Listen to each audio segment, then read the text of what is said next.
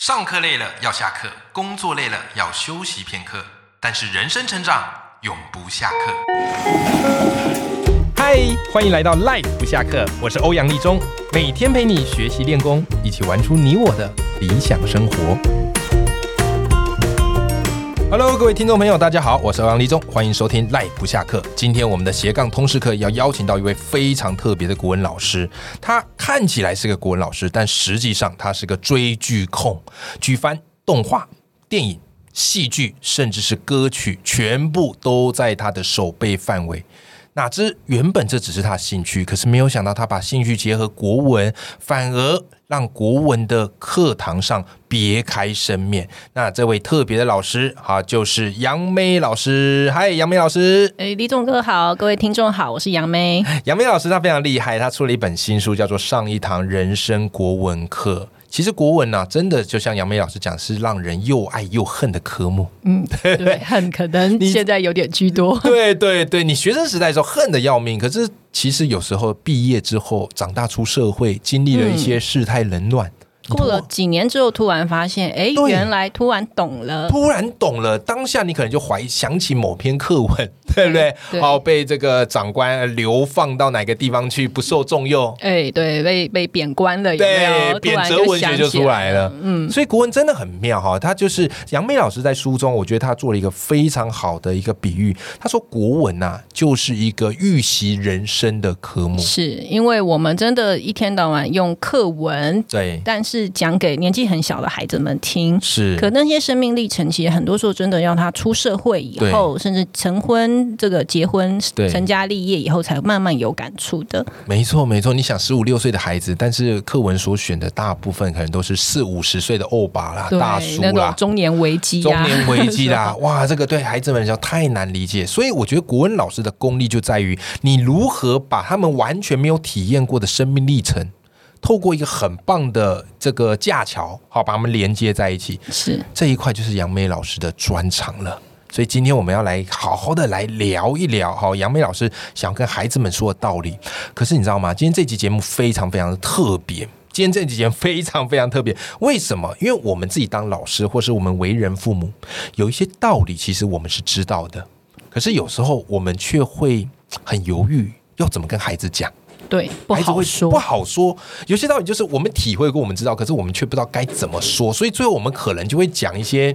你长大就知道嗯你长了。大就懂了，比较委婉的，对，对不对？但我们今天这一集百无禁忌啦，我们就是要扒开来，好好的来聊这个道理。讲一下不好说的这些不。好说的，所以这一集非常适合父母听，也非常适合老师听，更适合孩子们听。如果你这一集听了觉得有点被打脸，这个都属于自然的反应，好不好？自然的生理反应。好，比方来讲，我自己在读杨梅老师这个上一堂人生公文课，里面有个概念我好喜欢，就是我很常遇到，可是我却不知道该怎么讲。可是杨梅老师完全说透了。举例，我们现在都很鼓励孩子要有思辨，是要懂得提问。好，常常演讲完，然后我们都会鼓励孩子说：“哎，你要提问啊，问一下讲者啊，对不对是，？”可是杨梅老师很特别哦，他说什么呢？虽然我们很常鼓励孩子提问，可是有时候不断鼓励提问，变得他们常常是问很浅薄的提问，甚至他们的提问不是为了真的问，而是为了打断，对，对不对？所以杨梅老师，我们该怎么样来理解提问这件事？为什么你说很多时候先别问？其实这个也是我们上课时候慢慢会有的感觉，对因为我们学校是完全中学，它有国中部到哦高中部。对，所以其实像我跟国我自己也带过国中部，然后我跟国中端的老师们聊说，我们其实慢慢有一个感觉是，我们以前的旧式的教育是不准发问，嗯，或者乖乖不听鼓课，励发，对你不要对讲话，嗯。所以大家其实都有没有问题？没问题就换下一 页。然后这谁个敢也有问题、对，啊？这也变成我们好像台湾教育体系的时候，大家就经常很杜杜兰的一句，对对会就是会说会你看会会我们问的，就是小孩子都不敢思考。对，可是我们现在慢慢发现的是，这几年的学生嗯一届一届进来，我们会觉得不对，他们不是不敢发问，对，他们是拼命发问。 对他已经发问到后来，老师有点生气，是你可不可以让我先把这段讲完？嗯你不要中断，因为其实我们会发现，对现在学生年轻的孩子们，他们越来越不，他不会害怕表达这件事，对，他对甚至太想表达了。是是，可是他的表达很多时候没有经过深思熟虑，嗯，他是不停不停的打断你的专业指导，只是为了要发表个人意见。哦，透过这个发问来发表个人意见，对他也不是真的要知道些什么，对，甚至他根本连听都没有听。对所以可能你已经讲到步骤三了，他在问步骤一。然后另外一个人说：“老师，那步骤五 呢？”所以其实他也变成了老师们上课的一个新的困扰，就是对你可不可以？我们真的很想讲是，你我不是不让你问，可是你可不可以先安静的体会一段时间？嗯，嗯对，嗯然后很有国中感端可能是因为小国一很可爱，觉得对学我学我，老老师一直问，一直问，一直问，然后问的老师到后来真的就我上一秒才讲过，然后对你又问同样的问题，踢笑了，这是国中会有， 可是高中学生就更聪明了，他直接对问我学这干嘛？哎、这个真的会耶！以前你国小时，我都记得国小生不太会问这个，就觉得什么都很有趣。对可，是到了哈，可能也是跟我们很强调这个考试有关，嗯慢慢学生也比较世故了。对，他会很直接地说好啊，学这干嘛？对，他会把这个学到东西分成有用、没用，会考试考不考不考的，对，然后对你不对要讲这些干嘛？你不要浪费是我时间，那个是味是道就是出来是了。这个在高中我们是最常会面对到的，对是所以其实这也是我会写这一个，因为他真的不好跟同学讲，是对。你对刚刚的问题，我鼓励你问太问的这个勇气，对可是，在问之前，可不可以先安静的体会一些？因为对有一些东西我们在教学的时候，它真的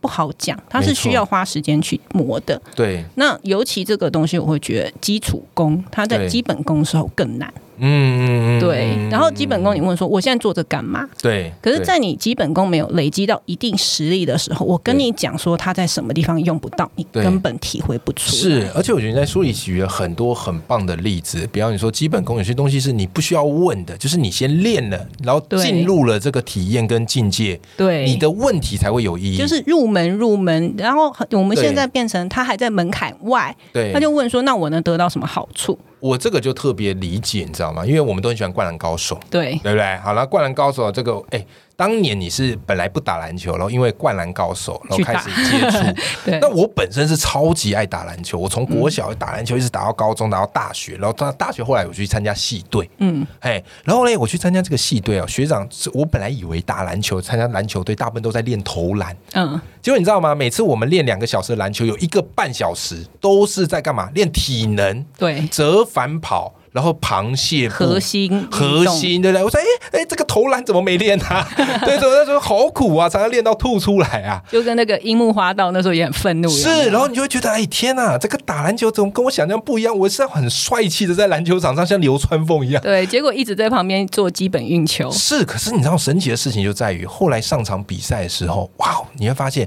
别人打没多久就气喘如牛，可是我们好像打整场都不会累。嗯那这时候我才意识到，哦，原来学长训练我们这些体能，然后一些基本动作，是还有有意义防守的是有意义的，因为学长就告诉我们说，防进攻会失常，可是防守不会。嗯，哇，哦我这就句真好，是啊，是啊，我说，哎、真的哎，可是很多时候我们嘖没有意识到这件事情，我们就急着问为什么，为什对。么？可是有些事你不现场体验到，你是说不清楚的。对对，就很像我跟学生讲说，哎，你一个很会投球人，对，你要去教人家投球的手感，其实不好教的，不好教，对很不对？我难们描可以述啊。拆成 SOP 流程，对可是那中间那个手感就是讲不清楚。对对。然后那对真的没错就是只有你到一个境境界以后，你才可以体会的。嗯，没错没错，这个真的就是，可是如果你不去做啊，不去练这个基本功，你是进不了这个境界的。对，比如说我有一次跟我的美甲老师聊对天，因为我美甲老师是指甲的，对我很喜欢做那个光疗指 甲我想对说对什么叫美甲老对，我很师？喜欢做那个光疗指甲。是是那是有一次聊，因为我那时候有个学生，他就是说，哎，他去报名了上美甲师的课，对对，说哎几万块入门，然后保证对开班，然后之后他又花了几万块投资，所以前后大概八万、十万以内，他说对他就可以就业了。嗯这个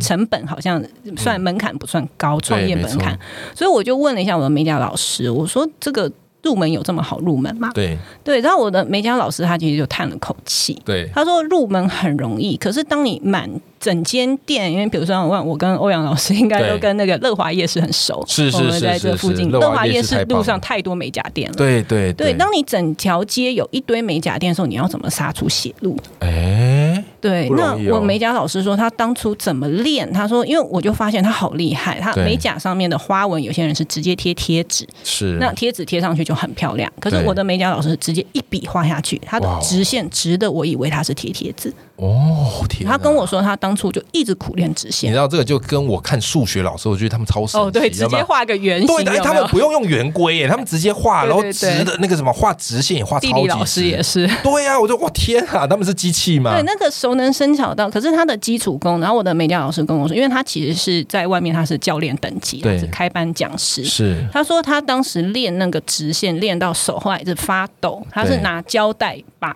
自己笔那个画的那个笔固定在手上，然后继续练。嗯哦，对，然后我就想起，因为我妹妹是复兴美工，对她当时第一年复兴美工毕业的同学应该都知道，那美术班进去第一年一直在画直线，是是直线是画完后画曲线， 对曲线画完画圆形，哦他整整一开始全部都在做一件事情，就是你乍开之下，你会完全不知道我为什么老在做这个。对对对对，就像我们有一课叫崂山道士，是是，他一开始这个想学法术的王生对拜师学艺，结果一开始老道士只叫他每天去砍柴，对对对，砍柴砍到他觉得怀疑人他生。很堵拦呐、然后我对来学这个法术，你叫我砍对啊，这柴学，费太好赚了吧？ 人家学生会骂的。对对对。对，可是其实基础功就藏在这些里头。是，哎、这个我觉得真的很重要。所以这一这一趴哈，或许有些听众朋友，如果你是学生，你听到会觉得眉头一皱。所以意思是叫我们不要问吗？其实也不是，其实我们想跟你说的，很多时候我们入门呐、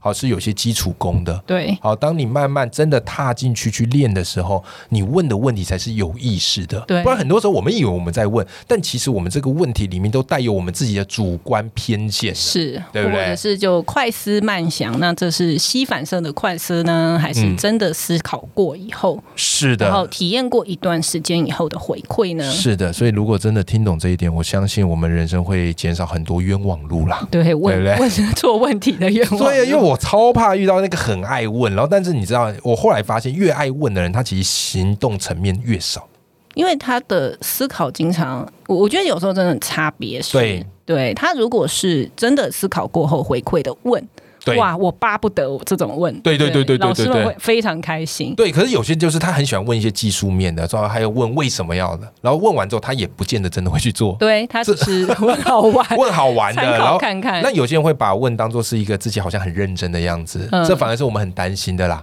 好，所以我自己在读到这本书的时候，看到杨梅老师讲这个点，哇，我真的点头如捣蒜。我自己曾经也是这样的人，所以我特别的有共鸣。好，那么接下来我们要来聊另外一个话题，很有趣哈、三国演义》。我相信是很多人非常喜欢看，然后一讲到《三国演义》，哇，孔明的那个形象就深植人心。是对不对？好、仿佛怎么样嘞？好、这个隆中对，然后孔孔明神机妙算。那当然对讲到孔明，我们就想到另外一个阿斗。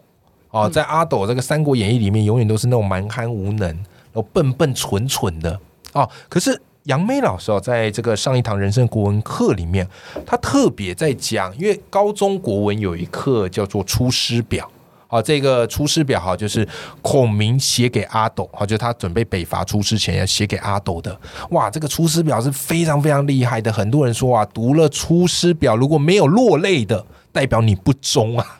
好，所以你看这一课的催泪威力有多强。可但是通常学生都不大会哭出来。老老实说，我自己也不太会读， 这会不会太直白？但我觉得很有意思哦，就杨梅老师在解读这个《出师表》，然后他把它跟一个非常有名的影剧结合，叫做《军师联盟》《虎啸龙吟》。对，这部太经典了。表面上我们看《出师表》哈，或者我们看孔明跟刘禅之间呢、哇，感觉孔明好像是一个慈祥的老妇，对不对？然后辅佐刘禅，而且还很爱碎碎念。还很爱碎碎念，然后刘禅好像就傻傻的听。可是，可是，其实你知道吗？在这之间，孔明他也面对他自己很尴尬的位置。对，杨明老师，这是怎么一回事呢？嗯，我先，我当时是先用这一段连续剧，因为我觉得《虎啸龙吟》做了很多大胆的改编，嗯对一些。原创的桥段，其实非常精彩。而且我得觉得他切入视角很有趣哦，因对为从来没有人从曹魏的角度去做切入，因为对曹魏不讨喜，对，都蜀汉角度当然这切一入次。是曹魏，对，然后他对在讲第二部是当这个。诸葛亮，对好对上司马懿的时候，他我觉得他在诸葛亮这个地方的切入点也很不错。是是，所以是当时我用了一段是学生，我让学生去看，是对第一次北伐，这个孔明也就是写《出师表》的这个这个这一次第一次北伐。那第一次北伐的时候呢，那在电视剧里面，其实阿斗在这里演的就是蛮憨无能， 非常幼 稚，对，真的哪来找来这么一个演员？ 对，他在那边相夫，然后哭的时候，全班就会哈哈笑，对，就是看起来就是愚庸、平庸、无能的这样对子。对对，那这样子的一个傻乎乎的阿斗呢，结果他在为这个相父壮行，因为相父要出征嗯出嘛兵了，是就他居然端上了一个剧唱。这样哦那个一真一念唱酒对，哦呃让我查了，它是一种特殊的酒，而这个嗯酒呢，它只能够用来致敬天神地 奇。哎。可所以是刘禅他阿斗他拿这个给相父对，给诸而葛这亮酒其实平时只有天子可以用。哦，对，所以他这一关就很过，所以当时电视剧里面所有人脸就不好看，脸色就不好看了。嗯，你说然后周边的臣子对，然后孔是明也很尴尬。是，然后阿是斗就用那个小狗眼睛看着相父说：“您不那那那表情就是您不喝吗？这样子，哦我一番好意你不喝吗？那个样。”哇哦所以其实当时这一点就让就点出了一个很特别的《出师表》很特别的一个点，也是我们对上课经常会讲到是孔明他是相父，他有对一个父的这个。呃，当初刘备托孤把他转这个，等于对是像父亲、像老师这样的一个身份，是但是同时他又是臣子，哇哦，对，这中间我两个身份的转换太难了。对，嗯，那孔明他就卡在这么一个位置上面，对，所以对当时这一画面就卡住，我就故意问学生说：“嗯我先解解释了这个剧唱的一个作用，然后问学生说，你觉得阿斗他是真的不懂，对，真傻，还还是是在他测其他实对他在试探，哇，天试探哪你有没有那个不哎、知之心？如果是测的，那这个阿斗也太会演了，对这影帝应该颁给他吧？所以这边就很特别，嗯，然后那当然剧情里面后来孔明很技巧性的，他举起那个剧嗯场，然后说我以此来祭先帝，还有嗯，他就是以为我们的这个三这个壮士们之灵什哇，么什么漂亮这一对，首，反正就很漂亮的化解了。是是对，是，可是我觉得得这一段里面也带出，因为其实电视剧里面阿斗的学生笑得很开心对，但对当时我们真的回过来说，我们来看正史中的阿斗是不是真的也是这么的憨？对啊，郑始宗他也是这样子吗？其实不是哎、对，阿斗真的是一个被污名化很严重的角色，他很可他应该要求怜。偿吧？对他跟周瑜一样，我觉得对都他们得罪得罪罗贯中了吧？是对很是可怜，而是，所以且你一直是，其实阿斗在正史上并没有像戏剧里这么的蛮汉无是，而且能。其实还蛮厉害的。怎么？说怎么因为说？其实真的正史资料在看的话，啊嗯像这个诸葛亮死的时候，因为托孤时候阿斗差不多十七岁左右，对，然后那哎对这段时间到诸葛亮死之前，中间当然军政相相权是把握在诸葛亮手上。是的可是当诸葛亮死的时候，阿斗二十九岁左右。哦，然后呢，在几年之间，他就非常成功的收回了军权跟相权。哇塞，所以在诸葛亮之后，蜀国其实没有再出现军权、相权集中在一人的手上了。嗯，然后阿斗等于是很漂亮的亲政了，对对对，然后在那之后，他的亲政，他其实他继续沿用当初诸葛亮提拔留给他的这些宰相人选，哦，然后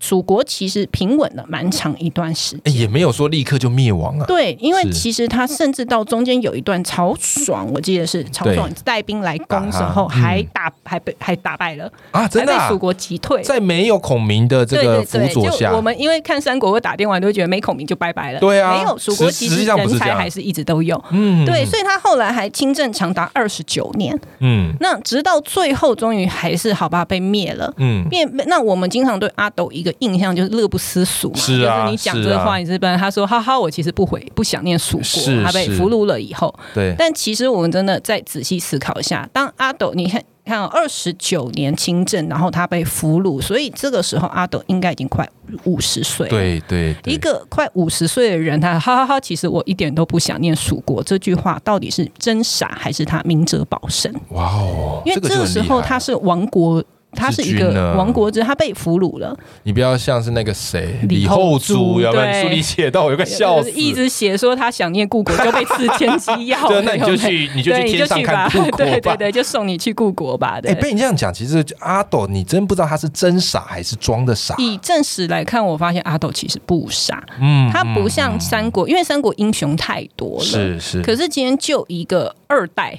正二代来讲，嗯对阿斗虽然没那么英雄，但对看来他也不那么平庸。哦，所以在这状况之下，孔明的身份就更特别。是是是，对也更为难的啦对，因为看来这一个小皇帝其实也不是那么的嗯可以完全像操控木偶一样或什么的，他没必须错要维持在一个我们刚刚讲的又是臣又是父，嗯然后嗯同时他往前跨一步，他就会是下一个曹操司马。是，司马所以懿你看，我们常常看到是孔明的神机妙算，但是你对会发现他背后也是进退维谷啊，对然后所去以兼顾。对，所以我觉得《出师表》这一刻最难是我们去看一个人他在他的生命历程之中，其实他会有非常多重的角色扮演，是的，是然的，后他必须要在这些角色定位中取得平衡。太漂亮了。嘿，很多人都到最后，他可能某一个决断就让他哎某一个角色失衡了。是是是而孔是明是，最难的就是到最后，他都踩住了是那一条线。哇，这个才是最精彩的点。对，那你会发现今天这一集其实很精彩哦，我们聊了一大堆，就是那些我们很想跟孩子说，可却不知道该怎么说的。我不知道透过这一集，你能不能体会出我们想要传达的深意？那最后，杨明老师，那请你来跟大家分享一下，如果要做个总结，你会想要告诉大家什么呢？嗯，我想有一些东西啊，我用一部我书里头有提到一个电影叫是《日日是好日》，日日是好人，对我非常喜欢这部电影，它是讲茶道，因为当初原作者嗯，它是就是日。本的电影，对是不对是对，他当初就是一个茶道老师，他对学了将近也快三十年的茶道，对后来写了这本书。嗯它里面其实就有提到一个是，他说有这世上知识分成两种，对一种是立刻就可以学会的，对另外一种你要发现要花很长的时间，他对无法立即理解。对，然后之后隔了好几年后，才突然发现啊，原来中间有这样的一个生意。没错，对，那我想我们这一次的主题恐怕也是国嗯文课本有很多，其实都是无法理解、立即理解的。哦，对，甚至比如说，我们也可能要到我像我就是三十五岁后，我才突然发现啊，孔明好为难啊，他有那么多重的身份，啊然后嗯可能他这的时候我们的人生身份也很是多了，因为我们已经有好多种角色对同时在责任在身上。是是，对，是那这些无法立即的东西呢，可能我们在下决断、在下它评语的时候要慢一点，嗯因为它可能要隔很多年后，我们才能从里面品味出它的味道出来。嗯，太有道理了。好的，今天非常谢谢杨梅老师。那么，杨梅老师这本书《上一堂人生的国文课》里面有非常多精彩杨梅老师的影剧教学，都欢迎大家可以买杨梅老师这本书来好好品味国文，品尝人生。那么，我们下周见，拜拜。拜拜。